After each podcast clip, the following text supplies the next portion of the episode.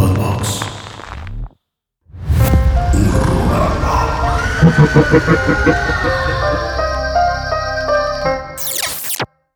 Bienvenidos a una emisión más de este programa llamado Horrorama. Mike, ¿cómo estás? Además de cansado, igual, igual que yo. Devastado.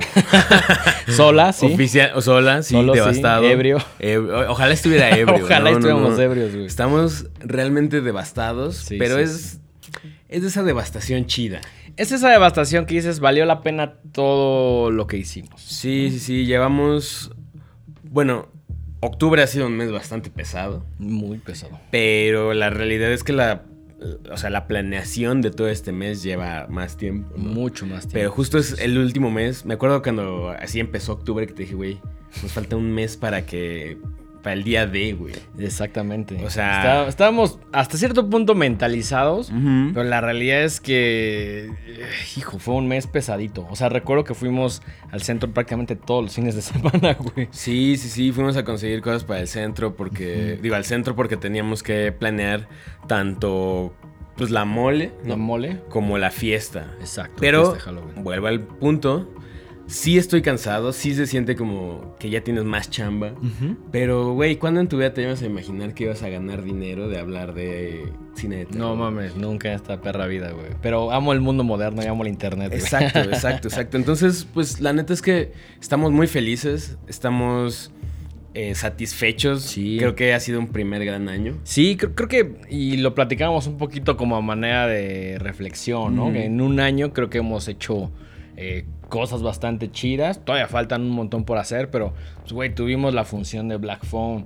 eh, tuvimos por ahí el patrocinio de Levi's, que, güey, fue algo como de un medio último momento, Sí, pero sí, bastante también. chido. Por ahí saludos a la gente de Levi's que se portaron increíbles con nosotros. ¿Qué más hicimos? Pues un, montón de programas. premieres. Pues nada más nos aventamos dos, tres temporadas y con este seis capítulos. Sí, güey. sí, sí, sí. Mucho, mucho cine, muchos regalos para la gente. Muchos regalos. Hicimos las primeras playeras y después ya para la mole sacamos como un batch especial. Sí, que eso también nos dio mucha emoción, ¿no? O sea, pues sí, obviamente una playera con el logo, pues creemos que era como medio Sí, era, la- obligatorio. era la, primera, obvia, la más ¿no? obvia, ¿no? Pero ya así como que sentarte a desarrollar. eh, que igual si eh, producción nos puede poner acá como los let- las, sí, las fotos de la merch que hicimos, algo Ujú. así.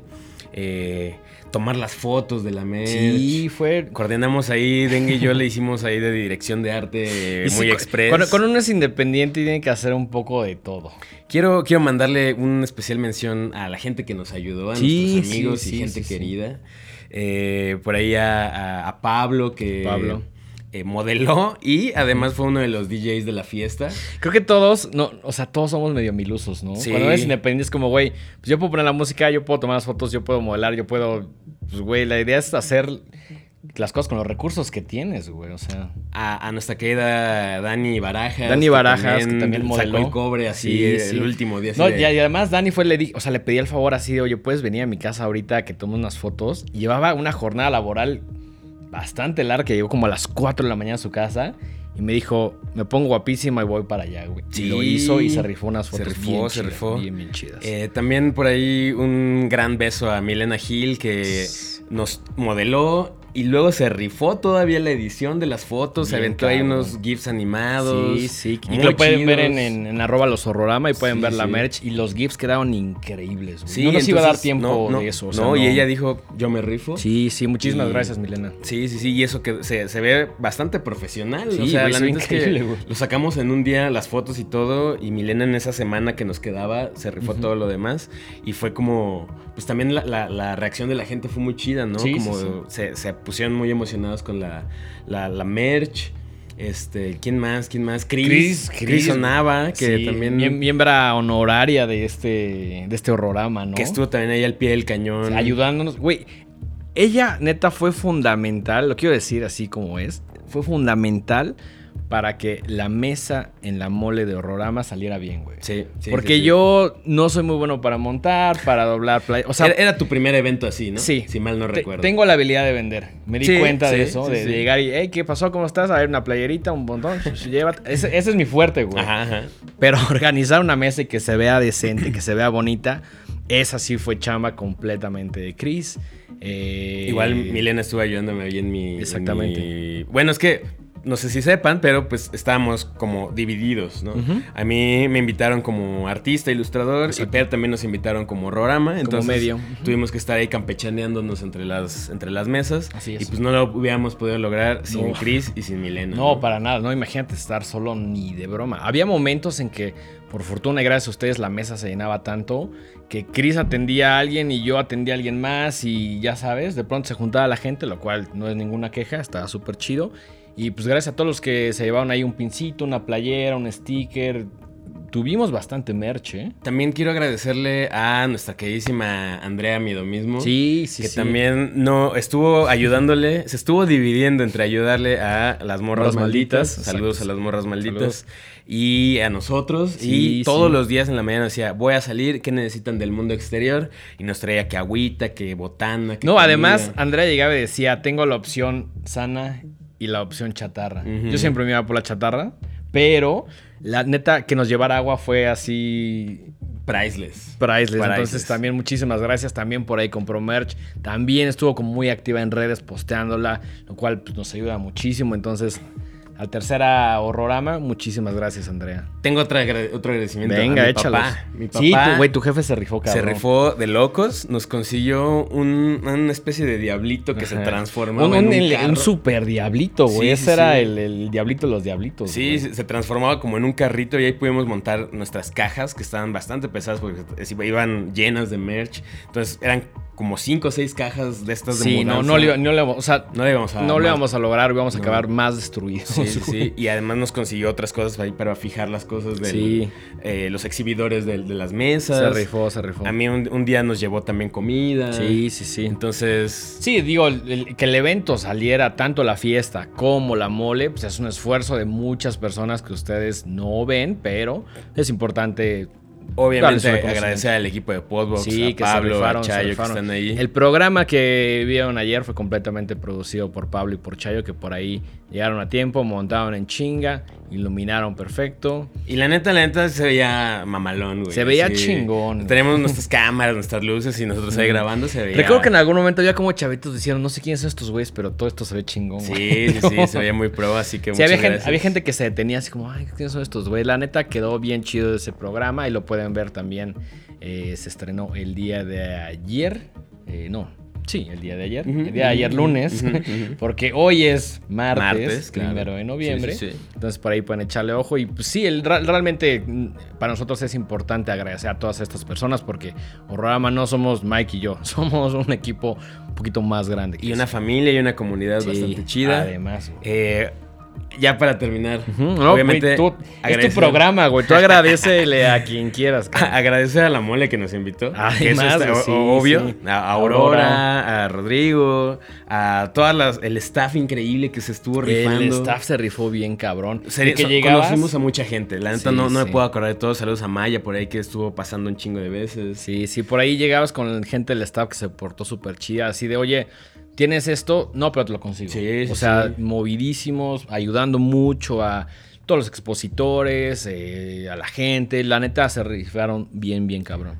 Agradecer también a, a, eh, La Piedad. Sí, sí. Que nos prestaron eh, ese gran recinto para hacer nuestra fiesta. Que quedó bien chida. Quedó bien chida. Quedó bien chida. Agradecer bien a chida. todas y cada una de las personas que postearon la, la fiesta en Sí, algún momento. Muchos amigos, muchos conocidos dijeron, güey, de pronto te metías a su Instagram y estaba ahí la invitación, estaba ahí el flyer. Entonces, muchísimas gracias, lo apreciamos enormemente. Creo que se cumplió el cometido en ambos casos. Tengo otra persona. Venga, échalos, güey, A échalos. nuestro güey. queridísimo Carlitos Snakeheads. Uy, que no Güey, solamente nos hizo ese póster increíble que ustedes vieron hasta el hartazgo, mm. sino que además hizo la merch. hizo la merch. hizo la merch. Hizo- básicamente la hizo. Sí, sí, sí. Él no, no, no le gusta mucho. Otro agradecimiento Sí, sí. a la gente de, de Fed Merch. También a la gente de sus- Es Fed que, güey, realmente Horrorama es Sí, sí, sí, sí. sí. So- Eh, somos, somos muchos, pero sí, a Carlitos Banda se rifó el póster, se rifó la merch, que la gente o sea, llegaba y la veía y decía, güey, esto es- está bien hecho, es de calidad, sí, ¿no? sí, está sí. actual suave, o sea, Muy chido, muy, muy, Muy, chido muy todo. chido. Y creo que con eso estamos ya. Si por ahí se nos está olvidando alguien, no es por desagradecidos, al No, contrario, no. porque son tantas una personas. lista grande. Eh, entonces, pues eso, estamos muy contentos, destrozados, devastados, pero muy felices, muy, felices. muy felices. A todas las personas que se acercaron, ya sea a comprarnos alguito o a simplemente decir, me gusta su programa. O saludarnos, saludar, sí, sí. Gente que nos pedía una firmita, una foto. Firmamos un montón. Bueno, tú firmaste hasta cheques, güey. firmaste todo. Yo por ahí firmé algunos stickers, firmé este también algunas bolsas, Sí, sí, varias sí. cosillas ahí. Entonces está súper chido. Y, y creo que estaba poca madre cuando.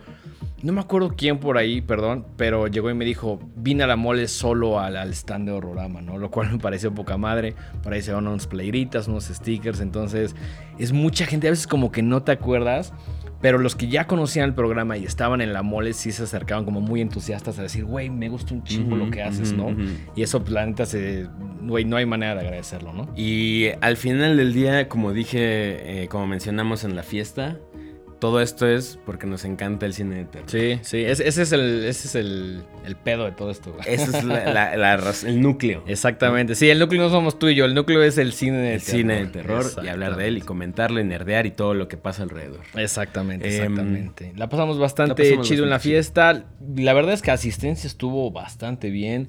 Gente muy comprometida con su disfraz. Por ahí ganó el, el Babadook. Había un disfraz, había disfraces muy chidos. La misma Andrea iba vestida de una de las mejores escenas de la saga de Nightmare on Elm Street. Así es, me Eh, encantó. En mi, en mi- para él les va, en mi corazón, sí ganó Marquito Sellari, que iban de nosotros dos. Por ahí creo que hay alguna foto en Instagram.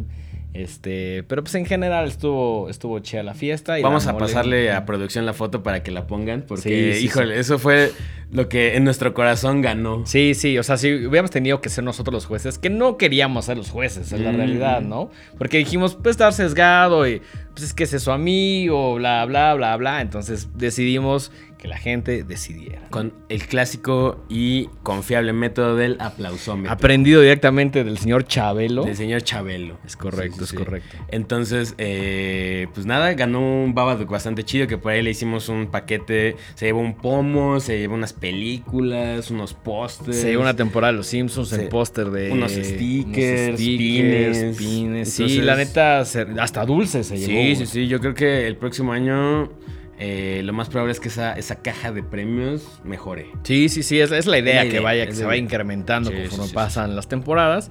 Y pues también un par de cupones, uno para una premier y eh, otro para grabar un programa con nosotros. No sé si ese es premio o castigo, pero ahí estaba el vale. Ahí está el vale. Ahí está el si no lo quiere usar, tampoco Sí, es no, tampoco- tampoco Pero es- bueno, ahí nosotros le dimos el vale por si quiere grabar con nosotros y también lo vamos a llevar a una premier. Exacto, eso es- Yo creo que va a preferir la... Bueno, no sé. No sabemos, no sabemos. Ahí échanos un mensajito y pues reclama tus premios. Así es. Los, los- los faltantes, los otros ya... Sí, no, Espero que ese pomo se haya acabado ese día, güey. Sí, yo también, yo también. Em, pues bueno, ya estuvo de sentimentalismos, Ujú. te agradecimos muy humildemente, muy agradecidos. Así es. ¿Te parece si platicamos de una de las cosas que más, más, más estábamos esperando, pues desde que se anunció? Sí, y la verdad es que a menos, no sé, o sea, según yo se anunció hace, ¿qué será?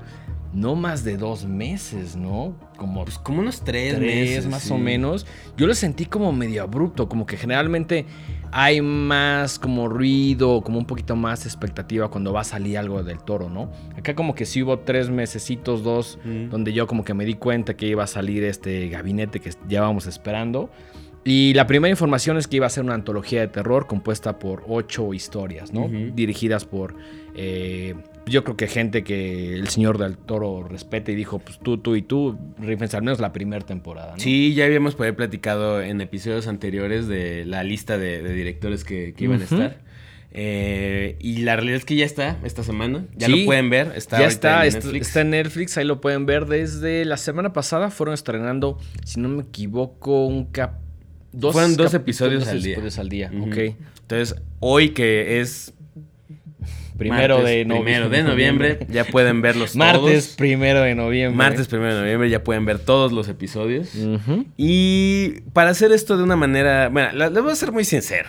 Ayer Dengue me dijo, ¿qué onda? Hablamos de gabinete de curiosidad. Le dije, sí, sí, sí. Y dijo, ah, pues Pero- aviéntate unos ocho capítulos. Y yo así. No, no, no, no, no, a ver, a ver, a ver. Yo no dije avítate ocho capítulos. Te dije, vamos a, vamos a ver algunos y vamos a comentarlos. Bueno, algunos, pero la neta es que yo estaba hecho pinole, así. sí, lo entiendo, güey. No lo iba a lograr. Yo, la neta, en cuanto llegué a mi casa y me acosté así dos segundos en la cama, me morí. Yo el sábado, que fue el primer día de la mole, llegué extrañamente con algo de pila porque ya íbamos desvelados porque no dormimos mucho de la fiesta a la mole. Pero siendo el fan de Panos Cosmatos que soy, llegué y tuve que ver The Viewing y acabó y dije, no mames, te amo, Panos Cosmatos y luego me fui a dormir. Es como que ahí gané un poquito de tiempo para ver este ese, ese capítulo. Me estás diciendo, mañana. Dengue, que después de la fiesta, ¿viste The Viewing? Sí, sí. Estás loco, güey. No, no, no, después de la fiesta, después de la mole, el sábado. Ah, el el sábado. No, sábado. no, güey, la fiesta, no, después de la fiesta, güey, llegamos como a las 4 de la m- Cinco cinco de la a la casa, sí, sí, no, sí, no, no, ni de ah, broma, no, no, ok, no. ok. No, fue el, fue el, fue el sábado. Del sábado al domingo. Sí, el Ah, sábado al domingo. Y la neta lo hice porque dije, por, porque me estaban ganando ya las ansias. güey. Ya, sí, sí, sí. O sea, el día de la fiesta, que se estrenó el 28 ese capítulo, neta me dieron ganas de decir, ahorita vengo, voy por hielos, güey. tardarme una hora, ver el capítulo así con audífonos en mi celular, güey, y regresarme. Pero dije, no, güey, no seas cabrón. no, así no lo hubiera querido el señor Cosmatos. Nunca, nunca en esta vida. Entonces ya me esperé hasta el sábado, pero la neta es que sí tenía muchísimas ganas y quedé muy complacido. Vamos a platicar de ese capítulo en el próximo programa. Este lo vamos a dividir un poquito en dos partes, ¿no? Esta es la primera, vamos a platicar, como les mencionábamos, del gabinete de curiosidades del Señor del Toro. Platicaremos unas historias hoy y el resto el siguiente programa. Entonces va a estar dividido en dos partes este, este gabinete. Achich. Eh, ¿Me permitirías comenzar? Sí, adelante, Ah, adelante. qué amable, gracias, Dengue. Por favor. Muchas gracias. Por favor. Bueno, eh, este, esta compilación, esta, este formato de antología, a mí me gusta mucho porque creo que permite a los directores, a, a estas mentes creativas, eh, jugar. Jugar mucho, hacer cosas un poquito distintas. Por ahí siento que es como escribir un cuento, ¿no? Sí, si tuviéramos que compararlo, digamos que la película es la novela y el Es- cuento ajá. es Estas cosas que luego suceden en formato antología. Sí. Ya sea en, forma, en pues sí, como en un, eh, una, una duración de una hora. Una hora, 45 350 minutos, más una o hora, menos Que podría ser como una, considerarse un mediometraje. Así es. Eh, o como cuando, en películas como tal vez Trick or Treat, que son segmentos de 15 minutos, 20 Ujú. minutos, ¿no? Entonces, eso, a mí me gustan porque son historias que tienes que resolver de una manera muy concisa, que tienes que clavarte como en lo, en lo esencial y no puedes darte el lujo de divagar demasiado. Sí, tienes que ir al porque- punto, ¿no? No, no, no, no puedes explorar tanto los personajes, no puedes alargarte en cosas que a lo mejor sean necesarias. Por ejemplo, a mí en la literatura no me gustan las novelas, pero prefiero mil veces un cuento, porque creo que es mucho más complicado escribir un buen cuento que una novela. Una novela puedes poner un montón de personajes, puede tener ahí un poquito de paja. La idea es que no, pero pasa, ¿no? Pero el cuento sí tiene que ser, ahora sí que directo. Duro y directo. Duro y directo, güey, así. Como dirían los hermanos. Los Los gemelos Brennan. saludos a los gemelos Brennan. Saludos a los gemelos Brennan que Que seguramente... regresaron, güey. Regresaron. regresaron. Y ahora son como unos hipsters de la condesa, güey. El otro día buscamos unas fotos de los gemelos Brennan porque dijimos, ¿cómo se verán al día de hoy los gemelos Sí, Brennan? sí, sí, güey. Y están todos barbones y así con mamados, chonguito y güey, mamados sí, y sí. Canosos, ¿no? Entonces, saludos a los gemelos Brennan. Enve- envejecieron con gracia. Y además, imagínate la sociedad de la peda. Tú estabas, güey, en tu casa. Buscamos el di- cuánto costaba en Mercado Libre. Yo soy fan de buscar mierda en Mercado Libre. Y busqué el disco de los gemelos Brennan y sí estaba, güey. Estaba como en 500 varos, güey. ¿Lo compraste? No, no. Está en mi, está en mi, wi- en mi... ¿En tu wishlist? En mi wishlist. Sí, está, ahí lo dejé. Nada más por si un día Por tengo dinero para tirar, güey. Sí, sí, sí. Bueno, eh, ¿por qué estábamos hablando de los gemelos Brennan? Porque estábamos platicando. Porque estábamos platicando de. eh, de la antología de Guillermo del Toro. Ah, bueno, güey. por alguna razón empezamos hablando de, de, de esta antología y estamos hablando ahora de los gemelos Brennan, pero ok, vamos a regresar. Esto no queremos que se convierta en esos programas de chiste. donde- No, no, no, esto- esto- esto- esto es cosa Esto seria. serio. Esto es cosa seria. seria. El primer episodio del Gabinete de Curiosidades de Guillermo del Toro se llama Lote 36 y está eh, dirigido nada más y nada menos que por Guillermo Navarro, gran colaborador de hace mucho tiempo del señor Gil. Cronos, güey. Ajá, del Señor del Toro. Por ahí ha sido cinematógrafo. Ahí les va una lista breve de, de las principales películas en las que ha hecho fotografía. Eh, Laberinto del Fauno, Pacific Rim, eh, El Espinazo del Diablo, Hellboy, Jackie Brown. Hasta eh, con Tarantino. de Tarantino. Mucho Robert Rodríguez también. También, ¿no? From Dusk Till Dawn. Hasta Spy Kids, güey. Spikey. O sea, Desperado. Entonces, Entonces, Dawn, sí, sí no la- es ningún No. novato. Para nada. Sin embargo, este es su único eh, trabajo como dirección, además de otra que se llama Cocaine Godmother, que la neta yo no he visto. Tiene un gran nombre, güey. Sí, sí, suena bien, pero no, no, no, nunca la he visto. La- perdón, señor Navarro, no he visto su película. pero, por suerte, tenemos Lote 36 para eh, pues, hablar de, de- de su labor como director. Dirigida por el señor Navarro y basada en una historia del mismo Guillermo del Toro. Y escrita por eh, eh, también eh, Regina Corrado, que también fue colaborador, colaboradora de Guillermo del Toro en esta serie que se estrenó hace varios años, que se llamaba The Strain. ¿La viste? Mm, no vi The Strain, pero sí sé cuál es. Yo la empecé a ver, la neta ¿No te agarró? no me terminó de agarrar. Empezó bien y luego siento que se cayó mucho. La dejaste, la dejaste. La dejé y de hecho no sé, no estoy muy seguro. Creo que la cancelaron. Creo que ya no Ok. continuó. O sea, fue una temporada. Creo que y- fueron como dos o tres y la cancelaron. Hasta donde yo recuerdo. La verdad, si alguien me puede corroborar ese dato después en los comentarios, Va. increíble. Eh, pero bueno, entonces eh, la historia de Lote 36 está escrita por Regina Corrado y eh, el mismo Guillermo del Toro. Y la dirección es, como ya mencioné, de Guillermo Navarro. Así es. Por ahí estelariza Tim Blake Nelson, que es este también de estos actores que siempre has visto, pero que nunca terminas de acordarte de A ver, recuerda, porque ahora sí, no sé si lo vi muy diferente o como que no le estaba poniendo tanta atención. Un gran, gran actor. Gran pero- actor. Pero no me fijé bien en. O sea, no, no empecé como a decir, ay, lo conozco de. No, yo sí, sí, sí, sí, sí. Eh, de entrada, eh, salió en una película muy chida que se llama eh, The Thin Red Line. Ah, la- sí, sí, sí, sí, sí. Más recientemente, creo que su última película es Nightmare Alley, del mismo Guillermo del Toro.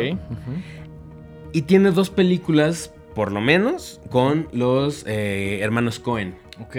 Con los gemelos Cohen. Ah, no es cierto, son los gemelos Brennan. No, con los hermanos Cohen. Eh, oh Brother Where Though. Y es eh, el primer segmento de esta antología que se llama The Ballad of Buster Scruggs. Ah, que hago un western bastante fino que salió y si no me equivoco en la pandemia, ¿no? Sí, salió durante pandemia y salió en Netflix también. Sí, sí, sí, estaban bastante chidas. No sé si sigue en Netflix. Recuerdo que salió en la pandemia porque a mí también me gustó mucho el pedo western. Y, vi estos capítulos y la neta, bien, bien chido. Eh, es parte del universo horrorama en el sentido de que nos gusta muchísimo el trabajo de los hermanos Cohen. Y La balada de Buster Scruggs es una gran película, es una serie de historias. Y el primer segmento es donde sale él, que es este vaquero que va tocando la guitarra. Ah, sí, sí, sí, que va montado a caballo. y él es Tim Blake Nelson. Ok, que es un gran, gran, gran actor. Al menos aquí en Lot 36 se rifa cabrón. Toda, toda la película recae enteramente sobre, sobre Tim Blake, eh, que interpreta a Nick Appleton, que es este típico eh, estadounidense racista, Sí, mal encarado. muy, muy conservador. Abiertamente conservador. ¿no? Abiertamente conservador y xenófobo. Sí, y es, es- es un personaje con el cual dices, me topado con este tipo de personas, ¿no? Sí, que además es como medio racista y que cree que en Estados Unidos solo debería haber gente de Estados Unidos, cuando fue un país que fue construido a base de, De migrantes. De migrantes, entonces... eh, pues bueno, hay, hay este tipo de gente, no, no, no vamos a generalizar, pero en ciertos estados sí hay este tipo de personas.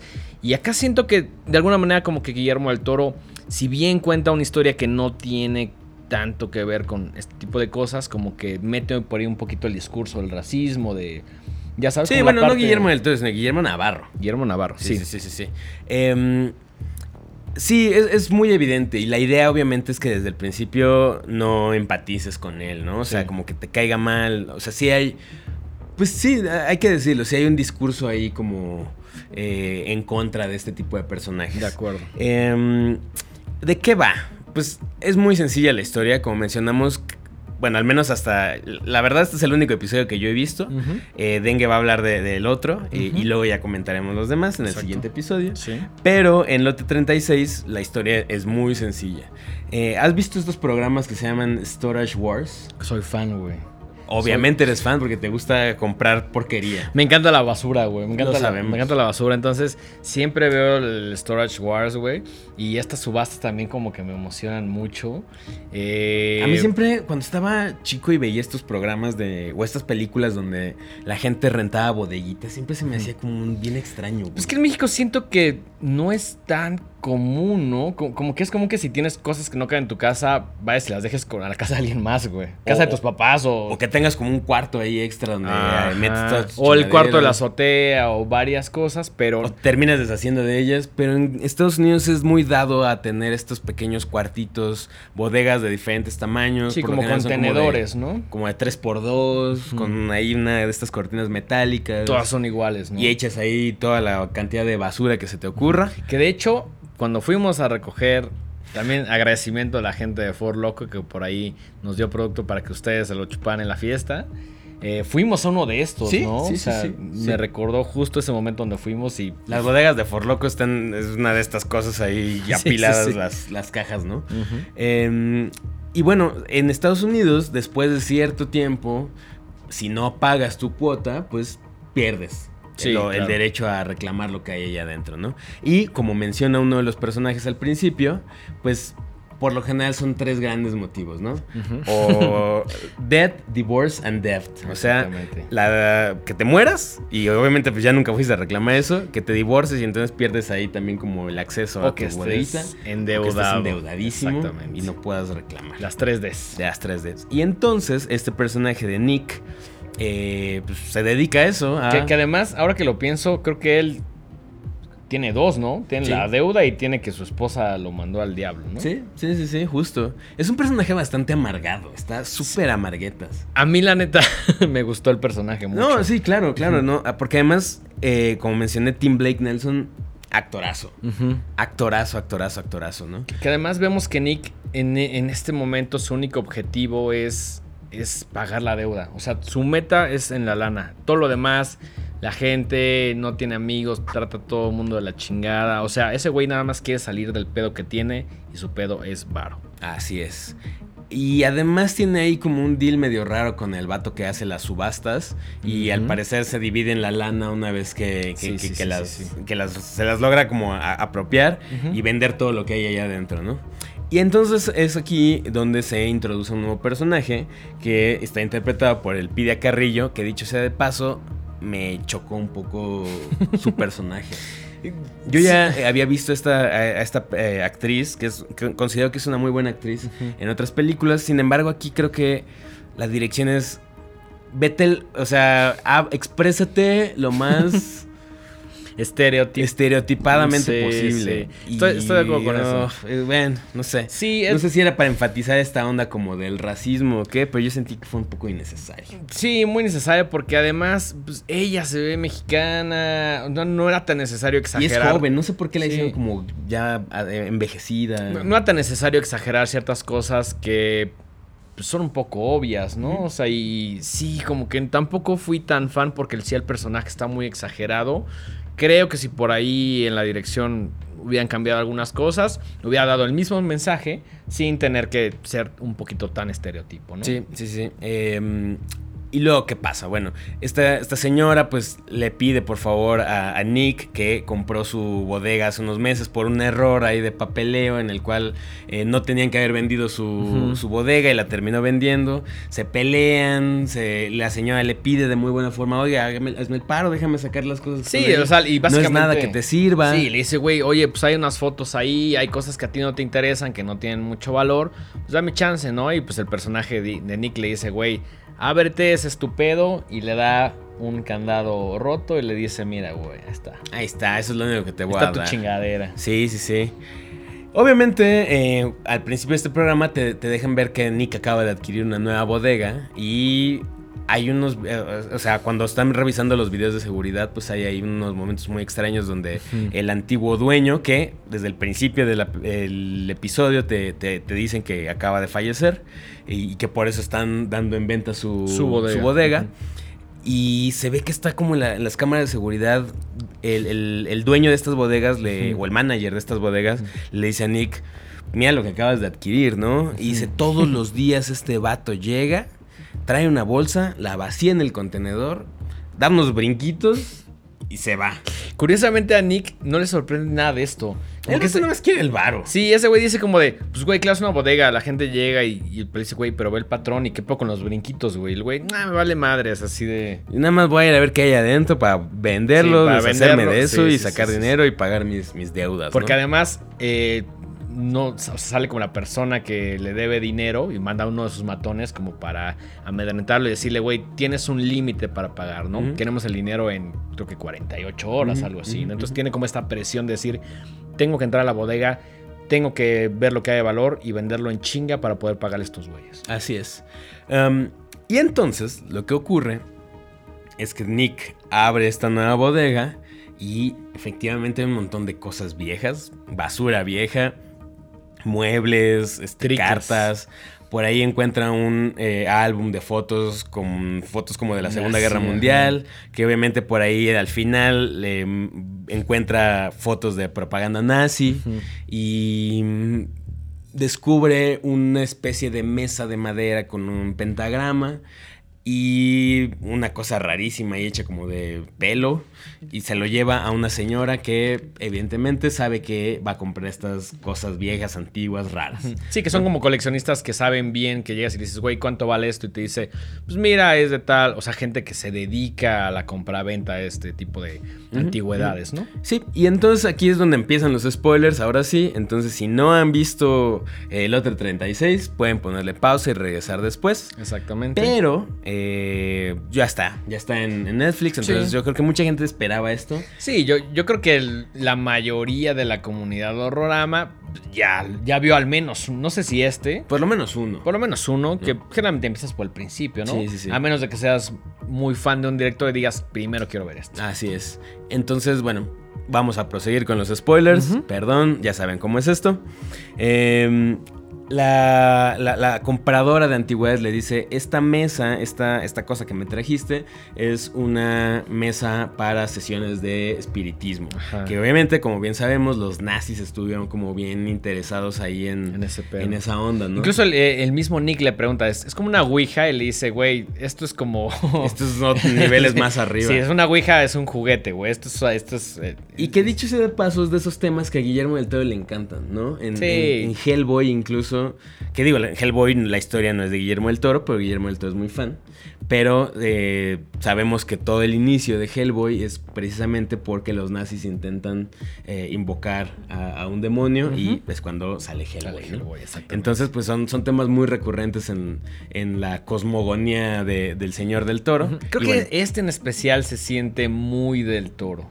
Sí, digo, no sé cómo sea la relación entre Guillermo Navarro y el señor del Toro, pero yo creo que medio le dijo, bueno, yo ya la escribí, ahí dirígela, Date, ajá. diviértete, Sí, sí, sí. pátela chido, bien, ¿no? Entonces, pero sí se nota la mano de Guillermo del Sí. Toro ahí Y- muchísimo. y, además como sus gustos personales, porque hay por ahí en YouTube varios videos donde pueden ver como las cosas que tiene Guillermo el Toro en Bleak House. Bleak House. En Bleak House y pues es... O sea, si fueron a la exposición de Guadalajara, saben más o menos lo que hay en la casa y hay un chingo de cosas que todos desearíamos tener, al menos una pieza en nuestra casa, ¿no? Sí, sí, sí, un poquito de todo. Entonces creo que este espíritu como de coleccionismo y como de antigüedad sí se refleja un poquito cuando abren el, el- el lote 36, ¿no? Así es. Em, están revisando esta, esta mesa de madera y por ahí encuentran como un dispositivo que avienta un cajoncito y sacan unos libros, tres tomos, Tres tomos. que evidentemente resulta que son muy poderosos y muy raros y muy wow y estaban ahí, ¿no?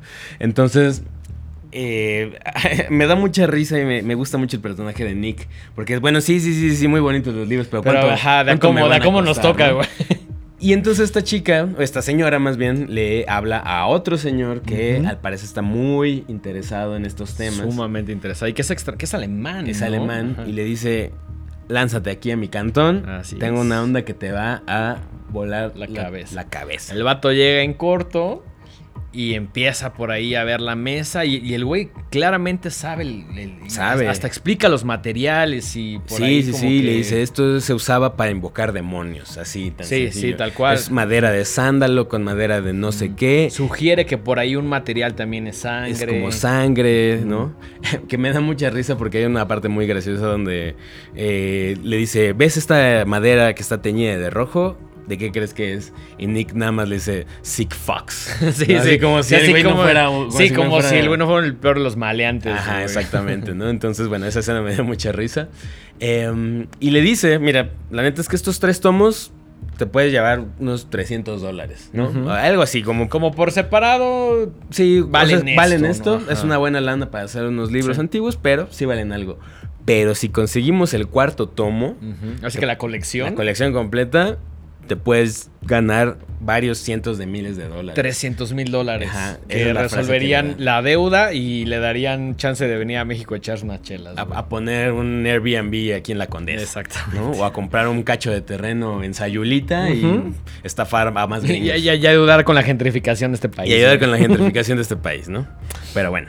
Eh, y casualmente le dice, ah, pues vamos a mi, a mi bodega, pues allá de estar, ¿no? Sí, que el vato le dice, a ver, ¿estás seguro que lo tienes? Y le dice, güey, vamos a buscarlo. Los libros no desaparecen solo porque sí. Y el vato le dice, creo que este puede ser que sí, güey. Tal vez este sí. Ajá, sí, porque es un libro que se le crea como cierta mitología de que es muy poderoso y es el cuarto volumen, ¿no? Y el de la colección le dice, hay tres, pero este realmente es el, el que la gente está buscando y el más valuado por sí solo. Luego van ahí en, en la camionetita de Nick y le dice, "Oye, ¿sabes qué? La neta tengo algo que decirte. Yo, yo sí estoy buscando este libro por razones más densas. Yo sé exactamente qué onda con, esta, eh, con este libro. Ujú. Perteneció a no sé quién, que tuvo ahí un... desapareció a su hermana, que era una socialité. Conoce Este, al, al- al dueño original. de Conoce la al dueño original. Y la neta, pues, si es lo que yo creo que es, pues probablemente la, la- la hermana desapareció aquí al Sí, momento de sí. invocar a, a este demonio. Como que el, el alemán sabe todo de alguna manera y como que ya prevé un poquito el escenario, ¿no? Porque le dice hay que tener cuidado con esto, no hagas esto, no hagas el otro, que eso se ve un poquito más adelante, ¿no? Sí, sí, sí, e- es, un, es algo muy poderoso, ¿no? Se supone que es un demonio que le tienes que ofrecer un huésped para que lo habite y para que puedas, pa- pueda entrar a este plano dimensional. Y eh, si no, o sea, lo puedes tener ahí siempre y cuando no, eh, pues no lo traiciones. Exactamente. ¿no? Ah, sí, sí, sí, dice este güey, ¿no? El Ese güey solo, ese güey, en "Ah, todo, sí, en chido". todo el capítulo ese güey solo quiere el varo y tira de pendejos a todos. Sí, güey, a ver, ya, el varo, el varo, así. Llegan a la bodega, empiezan a sacar todos los cachivaches, ¿no? Y eh, pues obviamente encuentran un pasaje secreto y es como una especie de túnel Sí, sí, sí, donde hay un montón de cosas pegadas en las paredes, hojas como de la Biblia, eh, crucifijos, ¿no? Toda esta imaginería tenebrosa. Que también bastante... Bastante cliché, la neta. sí, sí, sí, sí. Pero bueno. Y de repente llegan. A mí me dio mucha risa porque ahí, ahí en ese punto de la historia ya me estaba como atrapando. Y de repente le puse pausa porque me paré al baño o algo así. Sí. Y vi que le faltaban 10 minutos a la historia y dije, chale, bueno, ok. Entonces llegaremos, llegaremos, a la conclusión. llegaremos a esas conclusiones. evidentemente se encuentran con algo grotesco y hay un pentagrama muy grande en el piso donde hay una mujer, o eh, lo que aparentaba ser una mujer, eh, pues digamos ahí eh, acostada, por así decirlo. Eh, y este personaje alemán le dice, se hizo un ritual, seguramente es esta mujer que desapareció. Y le dice, mira, mira su cara, ¿no? Este demonio ha usado su cara como un, Ajá, un como un portal. Y le dice, no atravieses esta parte del pentagrama, ten mucho cuidado. Y el Nick dice, ah, mira, ahí está el libro, chido.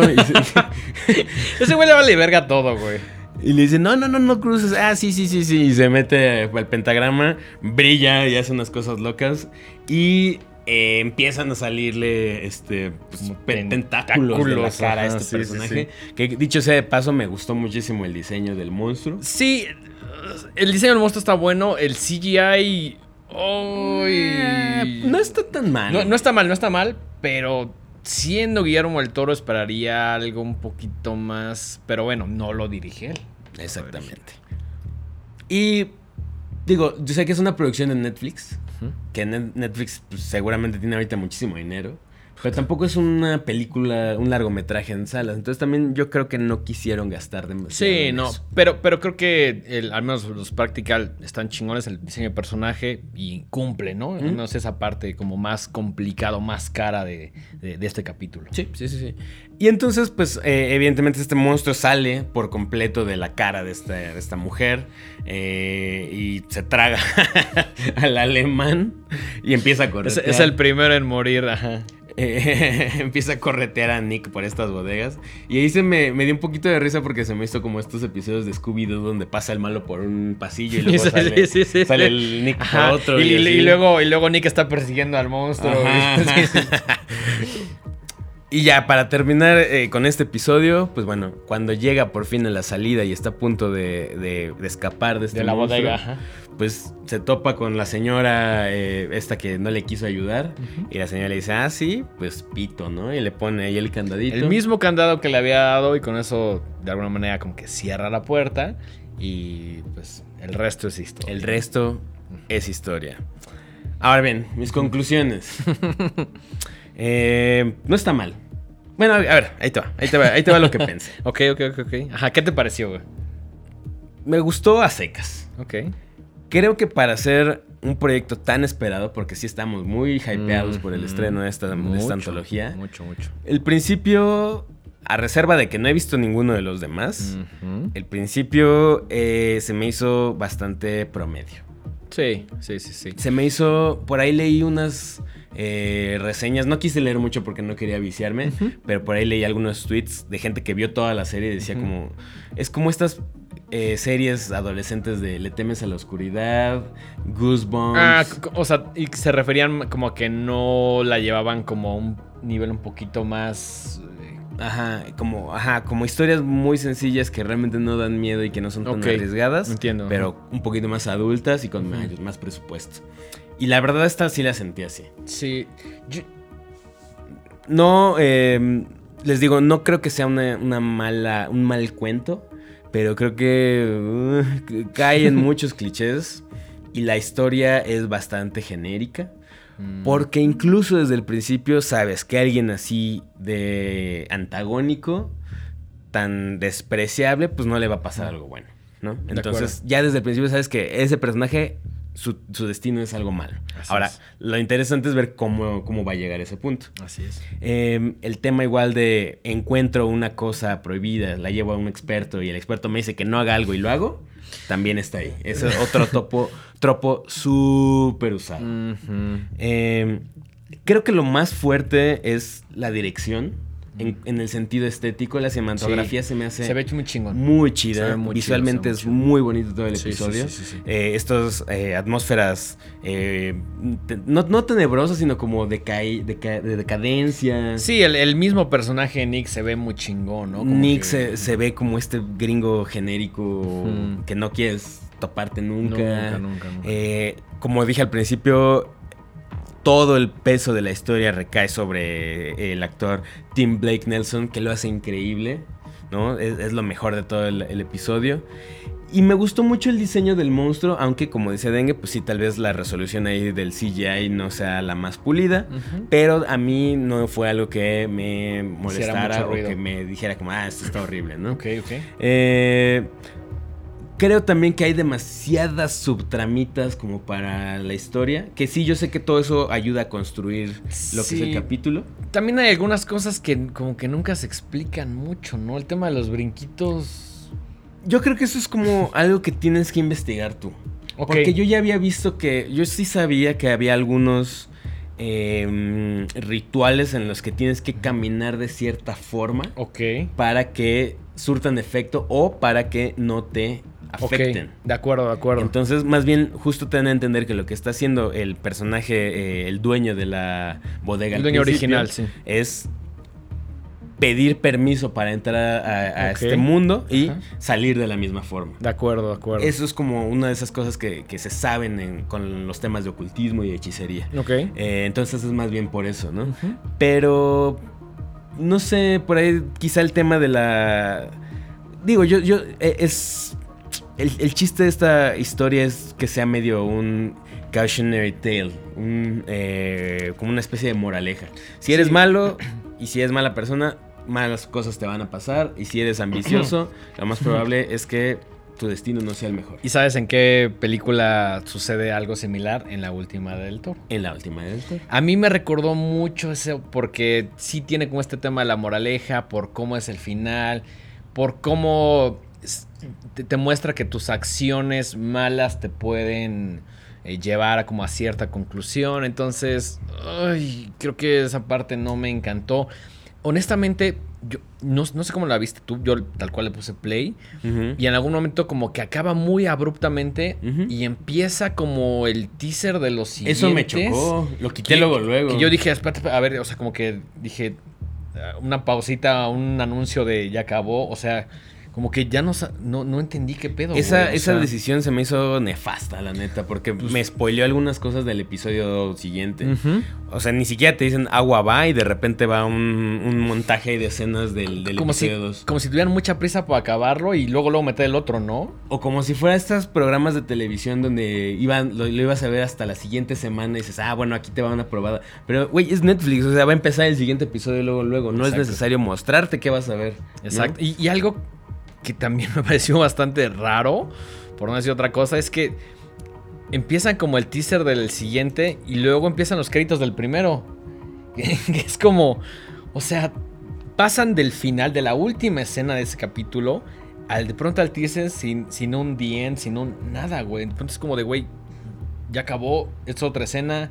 Esa creo que sí es una muy mala decisión, ¿no? Sí, está bastante raro. Algo que también me gustó y que se me hizo como cute como lindo, fue ver a Guillermo del Toro presentando el episodio. sí, eh, sí, porque en, todos los capítulos, bueno, yo he visto tres. Y en cada uno de ellos, como que da una breve introducción muy padre, que saca ahí como su gabinete. Y está, está padre que le haga la mamada, pero se ve que eso le costó mucho trabajo del toro porque pues como que él... No está en la mejor condición nuestro querido Don Memo. Yo, yo hubiera preferido que hubiera como una entrevista o, algo un poquito más breve, pero como que se ve que le cuesta trabajo ver la cara. O sea, como que no es un, no es un actor, güey.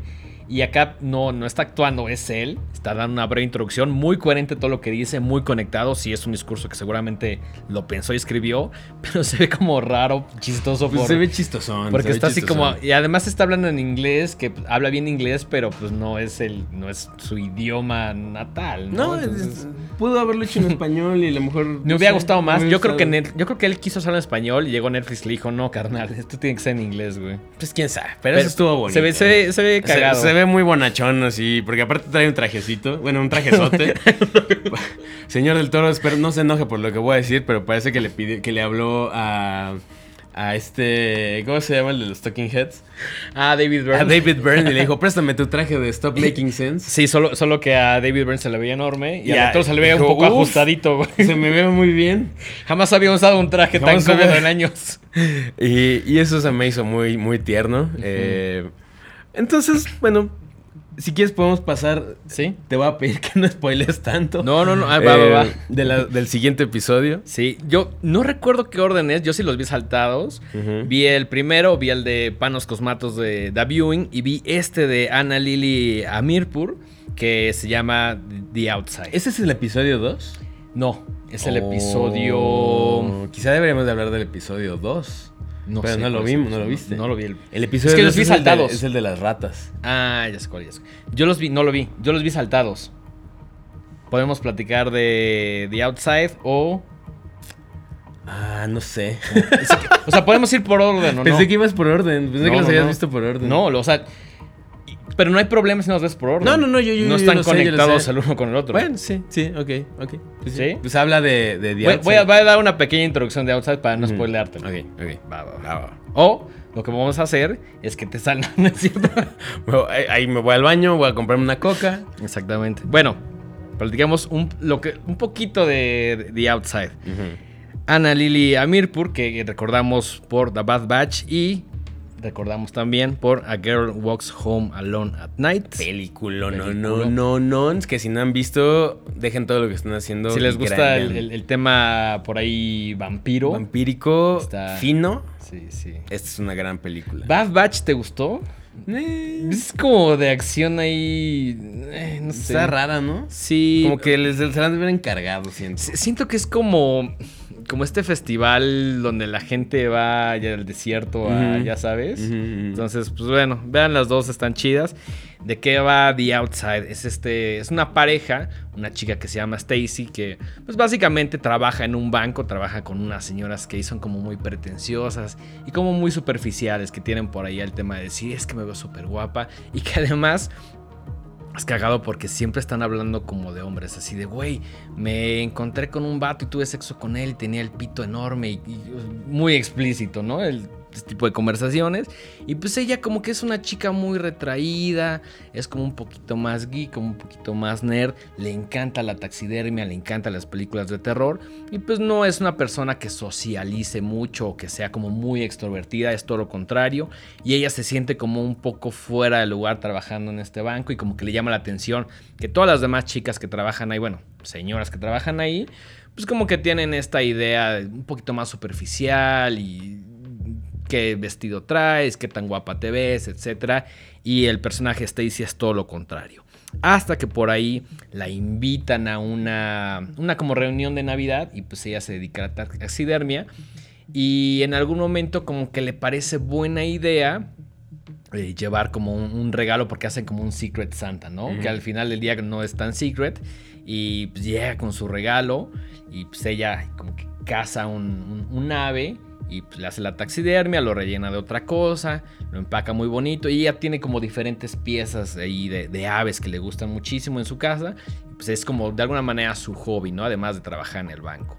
Entonces llega y pues da como el regalo y pues todas estas señoras copetonas así, fresas como que agarran y dicen, güey, pues, o sea, como que es un momento incómodo, así que dan un regalo que todas dicen como de, ay, ca-". o sea, incluso la, la dueña de la casa, que es como la anfitriona, a ella le toca ese regalo, como que agarra y lo dice como, ay, qué bonito, este, sí, lo voy a poner por allá donde no lo veamos, y pues ella como que se siente muy incómoda, y ahí empieza como esta curiosidad de, de que ella se siente como alienada y dice, creo que quiero ser como estas señoras, ¿no? Mm. Entonces, eh, la anfitriona, que no recuerdo el nombre, es igual una señora muy, muy fresa y muy como mm, superficial. Y por ahí dice, es- he estado probando una crema que se llama Aloe Glow, que pues les va, les va a cambiar la vida, ¿no? Y les va a dejar una piel así súper bonita como la mía y le- les va a traer como muchos atributos, ¿no? Entonces por ahí les reparte a, a todas, ¿no? Entonces pues ya llega Stacy a su casa y es como, ah, pues la voy a probar, ¿no? Y se la pone. Ah, no, antes de, de que llegue a la casa, se la pone en ese momento y le empieza a salir como sarpullido, como que toda la cara se le empieza a poner roja. Y todas las señoras que están ahí dicen como de, güey, creo que no te está funcionando este pedo, te está como reaccionando raro. Y le dicen como de, pero pues bueno, síguela usando, ¿no? Entonces llega a su casa al otro día, se la pone y el mismo efecto, ¿no? Y por ahí tiene como una conexión muy rara con la televisión que está viendo justamente el, el anuncio de Halo Glow. Y ahí es cuando se rompe como una pared Mm. porque el, el host del, del programa, el, el- el que está anunciando Halo Glow, agarra y dice, sí, te estoy hablando a ti. Dice, es que, güey, el, el producto no funciona. Le dice, es que no estás usando lo suficiente. Entonces empieza a ponerse más y ves cómo su cara se empieza a dañar y se empieza a dañar. Y el mismo esposo, que es un policía, le dice, oye, güey, ya no te pongas esta crema porque claramente no te está ayudando, está jodiendo toda la piel, ¿no? Y como que dice, no, no, no, es que no funciona porque tengo que ponerme más. Y el güey así de, no estoy seguro de este pedo, mejor no lo uses. Y ella como, sí, sí, como muy en el afán de, de, de que en algún momento va a tener un resultado como positivo, de que va a ser como estas señoras. Y empieza a usarlo, y empieza a usarlo, y hasta aquí me voy a quedar para no spoilártelo a ti. Muchas gracias, no a nadie más. Pero a mí este me gustó muchísimo. ¿Te gustó más que Lot 36? Sí. Y ahí te va por qué. Porque creo que es una historia un poquito más diferente. un- se ve muy como psicodélica, como con Ah. muchos colores. Cómo se va dañando la piel, se ve poca madre. Que además siento que. Por ejemplo, si, si- tú, tú que ya viste Bad Batch y que ya viste A Girl Walks Home. Alone at Night, son muy diferentes Sí. estéticamente. Sí, sí, sí, sí, Eh, sí. A Girl Walks Home Alone at Night es hasta minimalista incluso, Ujú. es en blanco y negro. Y Bad Batch es todo lo contrario, ¿no? Es muchos colores, muy, mucha saturación. Y siento que quizá Ana Lilia Mirpura ahora está como más clavada en esa estética, ¿no? Sí, y, y es, es como uno de los puntos fuertes justamente que vemos como en este episodio, ¿no? Ok, y tú sientes que eh, entonces sí hay una diferencia, o sea, sí se siente que uno lo dirigió Guillermo Navarro y el otro lo dirigió Ana Lilia Mirpura. Completamente, porque como les comentaba, vi tres, vi también el de Panos Cosmatos, y los tres se ven completamente diferentes, y creo que eso es lo que me gustó, y creo que es lo interesante de ver una, antalo- una ant- antología, ¿no? Antología, sí, sí, sí. Porque luego siento que. Es como una... que todos se ven no igual. Exacto, por mucho que la hayan dirigido otras personas. Tal vez es un tema de decisión ahí de, de la producción ejecutiva o algo así que dicen, bueno, sí, no, no importa que sean diferentes personas, quiero que todos se vean como con la misma línea. Sí, que tengan como ciertas características que parezcan del mismo. Acá la verdad es que no. Quizá un poco como en la onda de las temáticas. Este sí me gustó porque tiene mucho como la onda de no pertenecer, como la onda de como del físico, como de agarrar y decir, híjole, pues no me siento en este momento de mi vida como tan cómodo con mi cuerpo, como que revalúa mucho el tema de la belleza, de cierto estereotipo. Eh, yo quedé muy satisfecho. Sí se nota que está dirigido por, por, por una mujer, porque ahí toca ciertos temas como un poquito más específicos, que las mujeres se pueden relacionar un poquito más. Eh, esa perspectiva me gustó mucho. Ese, te digo, se ve medio psicodélico. Tiene unas tomas ahí que por ahí incomodan. La parte de cómo se va dañando su cara está increíble. Eh, Por ahí eh, investigaste quién la escribió. eh, no, no, no, no. Por ahí les, les, debo, les debo ese dato. Podrían, puedo verla y en la siguiente lo comentamos rápidamente. Sí, buenísimo. Eh, los datos duros que sí. A mí siempre me gusta como tener los pelos de la burra en la mano. Así, Ujú. esto está chido porque lo escribió tal y lo dirigió tal y sí. Eh, pero me causó muchísima curiosidad. Que, que quiero llegar a ver todos los demás. Creo que te va a gustar mucho más que Lot Lot 36. Ajá. Sí, la verdad es que The Outside sí está padre y aunque creo que tiene un poquito más de enfoque femenino, es muy relacionable con cualquier persona, ¿no? Con este momento de tu vida que dices, Mi "Híjole, físico me ajá, afecta". mi físico me afecta o no me siento tan cómodo o todo lo contrario, ¿no? Que dices, hoy me siento increíble, me veo guapísimo. Tiene como este contraste, ¿no? El, el final no lo voy a platicar. eh, medio me gustó, pero me gusta cómo llega a él. ¿no? Entonces, eh, The Outside de Ana, de Ana Lili Amirpur eh, me gustó bastante. Y pues yo creo que el siguiente capítulo platicaremos de. No sé si de tiempo de todos. O Yo creo que un poco más rápido. ir más ¿no? rápido. Sí, sí, Ujú. sí. Decir como la premisa, qué nos gustó, qué no nos gustó y datos duros y tal, Sí. ¿no? Lo, lo que Porque sí es una compilación, bueno, es un- Son son, ocho. ocho, ocho episodios que duran cada uno como una hora. Sí, más o Y la menos. neta es que tampoco queremos dedicarle demasiados eh, Sí. capítulos de Horrorama a hablar de cada uno. Sí, ¿no? creo que si hubiéramos tenido la oportunidad de no tener el fin de semana tan chica que tuvimos, ver la mayoría y escoger a lo mejor cuatro, ¿no? Que yo, yo creo que en el próximo programa nos enfocaremos a los que más nos gustan. Haremos como a lo mejor un topcito por ahí. Ándale, podremos ver todos ajá. y hablar de los que más nos gustan. Exactamente. Y así podemos- no tocamos todos y no nos clavamos. Pero sí, definitivamente The Outside me gustó muchísimo más que, Ok, que lo 36. ok. Creo que aporta más. Me gusta que esté eh, dirigido por una chica, los temas que toca. En general se ve más padre. Creo que tiene un poquito más de sustancia que, que, que lo 36, que sí se ve. uh, está padre, pero Muy uno, es- safe, uno ¿no? esperaría algo un poquito más arriesgado. El de Panos Cosmatos. ah, ¿Qué les puedo decir? ¿Qué les puedo decir? Soy fan a morir, cabrón. Sabemos, A lo sabemos. morir, cabrón. Creo que con esto podremos ir cerrando este episodio. Un Eh, por ahí, tus redes sociales, Denguito. Redes sociales, arroba el dengue. Ahí estoy en Twitter y en Instagram. Por ahí cualquier comentario, quejo, sugerencia, ahí se les atiende. Mike, tus redes personales. Yo estoy como Mike-Sandoval- en Instagram y arroba Miguel Sandoval en Twitter. Las redes de este programa estamos ya en todos lados como arroba los horrorama.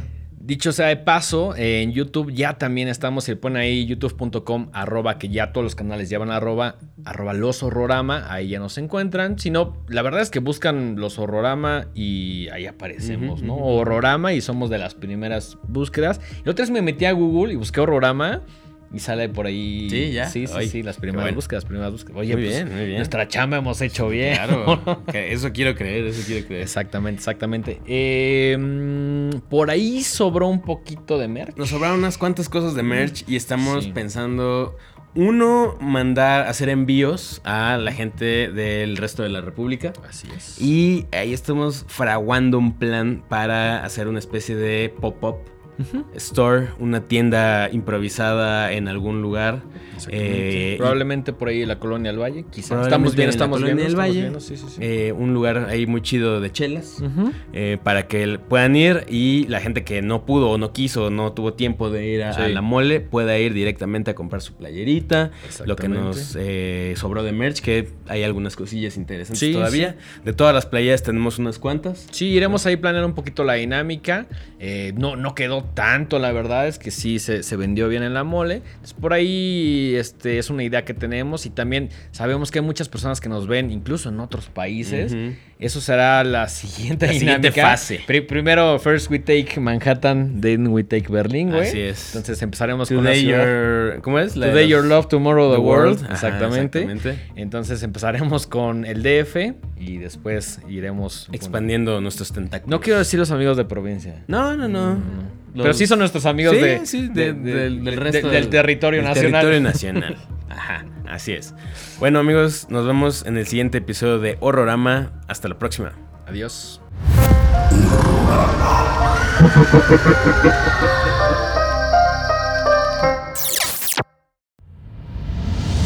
Esto fue una producción original de Podbox. Suscríbete y escúchanos en todas las plataformas de podcast.